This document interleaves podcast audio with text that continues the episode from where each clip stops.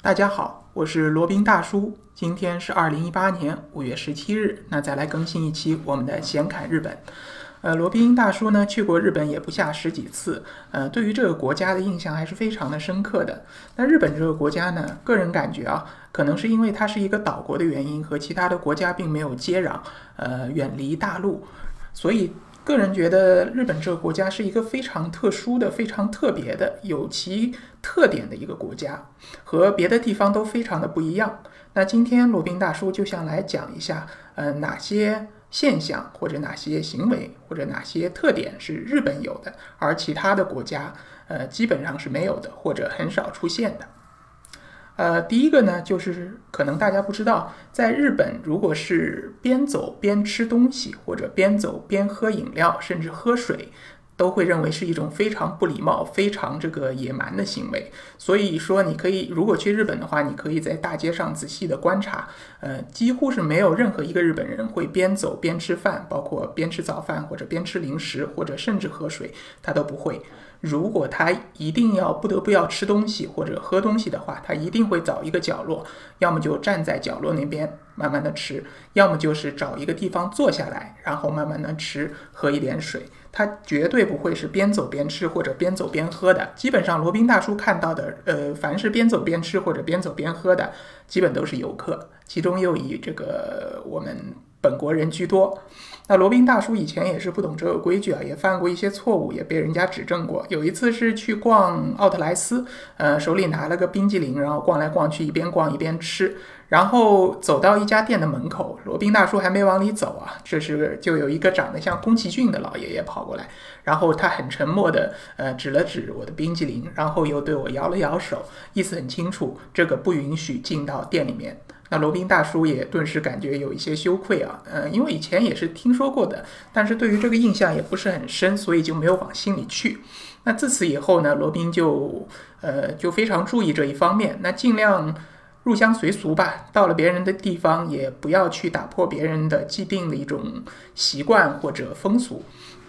所以说，以后罗宾就会比较小心吃东西或者喝东西的时候，要么你就站住，要么你就找个地方坐下来，或者就索性到饭店里，呃，这个或者路旁边的咖啡吧里面去喝一杯或者吃一点东西。好，这一点大家可能去日本旅游的时候要注意一点，不要做出一些自己认为非常平常，但是日本人觉得很无理的一些举动啊。然后另外一点呢，就是无论你是在这个公交车上，无论是在火车上、新干线或者 JR 线或者地铁上或者轻轨上，甚至在商场里打电话这件事情呢，都是非常非常无理的。就是说，很少很少有人在这个地铁里或者在那个火车里打电话。即使是有电话打进来的话，他们如果是非常着急的事情，他们也会非常小声的把这个电话接起来，然后说：“我在地铁上，我在火车上，等一会儿我打给你。”很少有人会直接接起来就打。如果有的话，那我相信肯定是外国人或者来日本没几天，因为日本在这些公共场合，他都觉得你打电话会是对别人造成一种困扰，会给给别人造成麻烦的。所以说，在这些公共的地方，尤其是像公共交通上面，它都会有明确的指示，写着，请将你的手机呃调到静音状态，并且不要接打手机，因为这样会给别人别的乘客带来困扰。所以呢，日本人也是非常遵守这样的一种这个规则啊。所以说，几乎罗宾是从来没有见过谁在火车上打过电话。或者在地铁上打过电话的，在商场里面呢，基本上也没有。罗宾有几次也是忘了在商场里面接了一些电话，然后声音还比较大，也引起了一些人侧目。后来想起来才觉得，哦，这个好像不大应该。那他们如果在商场里接到电话怎么办呢？一般就是跑到商场门口找一个角落，非常小声的去接。但是有一点很奇怪啊，就日本人虽然这个打电话他们非常忌讳，觉得会引起别人的麻烦，但是对抽烟他们好像倒是挺挺放得开的。你只要不要在密闭的场合或者室内抽烟，你跑到外面去那个大大咧咧的抽烟，呃，这个都没有什么关系。日本这个烟民也是很多的，可能和他们压力比较大有关。好，这个是关于打电话的一个事情。嗯，那还有呢，就是日本的厕所，可能大家也都或多或少听说过，日本的厕所呢是非常非常干净的。它不仅体现在就是干净的程度上，就基本罗宾所见到的那些厕所都是一尘不染那种感觉，非常进去就那种亮闪亮的那种感觉啊，shiny，非常这个干净。然后里面的设备也很齐全，纸厕纸是肯定有的，然后这个马桶呢基本上也是那种全自动的，带有冲水、烘干。呃，那个还有那个用音乐来，呃，音乐或者其他的呃声音来掩盖这个不雅的如厕的声音，这样一个按钮，总是全套的。反正你只要进到这个厕所，你反正是不需要带任何东西，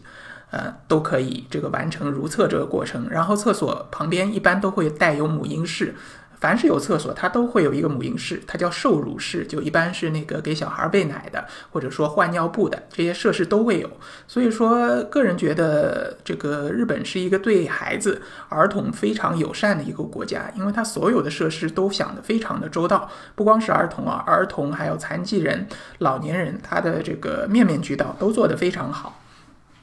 那说到对老年人、残疾人呢，还有一点，大家可能也听说过，日本这种这个残疾人无障碍通道，它都是有的。你只要是有这么一个，比如说上下楼的，呃，它如果是有这个自动扶梯，如果是有阶梯供正常这个健康人士使用的话，那残障人士他旁边必然会配备这个无障碍的直达电梯，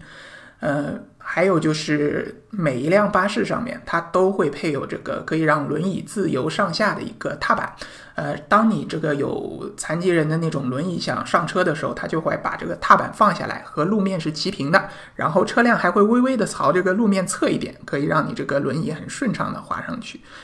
呃，所以它就是各方面心细如发吧。呃，考虑的非常周到。当然，这一点不是日本独有的，在欧美发达国家可能这点也做得比较好。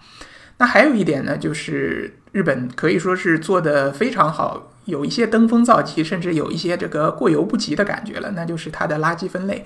日本凡是有这个外面垃圾桶的地方，日本公共场所其实垃圾桶并不多。有一次罗宾也是蛮倒霉的，想要扔些什么东西，好像是果皮还是什么，找了半天都没有找到垃圾桶，这个 非常的非常的尴尬，那只能拎在手里一路拎回酒店才这个扔掉。它一般的垃圾桶呢，一般是在那个呃便利店的门口、加油站，呃这个这些地方，它会有垃圾桶。然后垃圾桶呢都是分门别类，不同的颜色、不同的这个呃分类，让你这个分门别类的放好。就比如说你扔一个那个可乐瓶，那这瓶子是一种垃圾。瓶子外面的包装，塑料包装是一种垃圾，瓶子的盖子是一种垃圾。所以正正常的话，你要把这个盖子拧下来，把那个外面的塑料包装撕下来，然后分别投入各自它所属的那个垃圾桶。当然，这个游客来说，可能对这一点不一定做得非常好，但实际上。呃，本土的日本人，他们都经受过非常这个详细的这样的教育，在不管是在家里还是在公共场合，都会很自觉的把这个垃圾分类做好。罗宾这个是好几次亲眼所见啊，有一次是在那个一家便利店买一点速食品，然后在车上吃饭的时候，这时候看到一个年轻人，他也是买了一瓶饮料吧，然后喝完以后就站在墙根，喝完以后就随手就往那个垃圾桶里扔，扔之前他还是记得的，把那个瓶盖给拧下来，把那个塑料布给撕下来，然后分别投进去，所以说这个事儿绝不是宣传出来的，而是他们做出来的哈。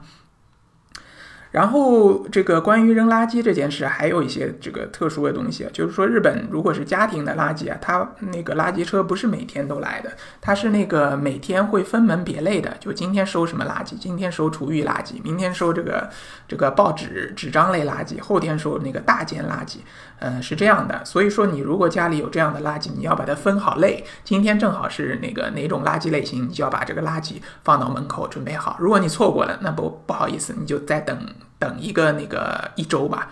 还有呢，如果是要扔那种大件的垃圾，就比如说像冰箱啊、像那个沙发啊、像那个电视机啊、自行车啊这些大件的呃垃圾的话，好像还是要付额外的费用的。它应该就是那种大件垃圾的处理费。所以说，对日本人来说啊，你扔垃圾不是免费的，甚至像在我们中国，那个扔垃圾还可以去卖给这个收废品，还能收点钱。在日本的话，不但这个收废品呢基本没有，你要把它扔掉啊，你还是要这个付出额外的钱的。有一次也是罗宾自己的亲身感受吧，呃，亲身体验啊，就是呃去旅游，那次是到九州去旅游，然后非常倒霉的是，这个一个非常大的二十八寸的行李箱，它的轮子坏了，就没法拖了，呃，然后搬起来也完全搬不动，那只好想办法把它扔掉。那呃怎么办呢？那外面显然没有这么大的这个垃圾桶啊。他那些垃圾桶都是这个普通体积的，根本这个东西是塞不进去的。然后怎么找都找不到哪里能够收这么大件垃圾的。然后无奈就去找了一个这个警察，还是一个商场的保安，然后去问他啊，应该是警察，他穿着警察的制服的。然后去问他，我这边有一个大的这个行李，然后想把它扔掉，请问哪里可以扔？然后那个警察就回答说，这个没有地方扔，这个你只能自己自行处理。呃，我记得很清楚啊，他他当初是说自分で処分します，应该就是自己自行处理的意思。那罗宾当时也搞得非常的尴尬，拎着这么大一个这个箱子，然后到处跑来跑去的。后来实在是没有办法，就是终于想出了个折中的办法。现在想起来还是有点愧疚啊，就是找了一个那个很大的行李寄存处，然后投了，应该是投了一百日元吧，然后把这个大的行李就扔进去不管了。呃， 这个这个在此向这个九州那边的人民说一声抱歉啊，把那个空的行李箱扔在那边了。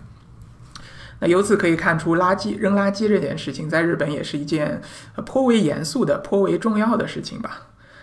好，那说完这些呢，还有一个比较可能大家感兴趣的话题啊，就是日本的泡澡、泡温泉。那日本呢是也是应该是世界上很少有的，他们有共浴这么样一个传统的一个国家，就是说他对于传统上如果是男女在一个澡堂里泡澡，他是不怎么介意的。呃，甚至就是说有的情况下，比如说。它不是所有的都是共浴啊，它是有的澡堂，它是提供这样共浴的一个浴池，你可以男女一块儿去泡。然后，如果你是对此有比较介意的话，它也是分有分开的浴池的，它分为叫男汤、女汤。男汤就是男的泡，女汤就是女的泡。如果是那个呃那个那个共浴的话，它应该是叫混浴吧，就是男女都可以进去。然后有的这个听说网上听说有的游客还在那边抱怨，他说就是男浴室里面这个有呃人还在里面泡着呢，然后那个清洁大妈就进去旁若无人的开始打扫了。呃，所以这样不能说世界上绝无仅有吧，但也是比较一种奇妙的风俗吧。呃，在那个北海道的驱邪路湖那边有一个野外的温泉，就是一个共浴的温泉，呃，野外露天的。然后你如果想要去泡澡的话，你就直接泡进去。那当中是用那个石头隔开来的，但是两边完全都是可以互相看到的。呃，如果是对这个共浴比较感兴趣，然后又想欣赏一下这个湖湖光山色的美景，加上看看天鹅的话呢，可以去那边看一下。它位于北海道的那个驱邪路湖的湖边。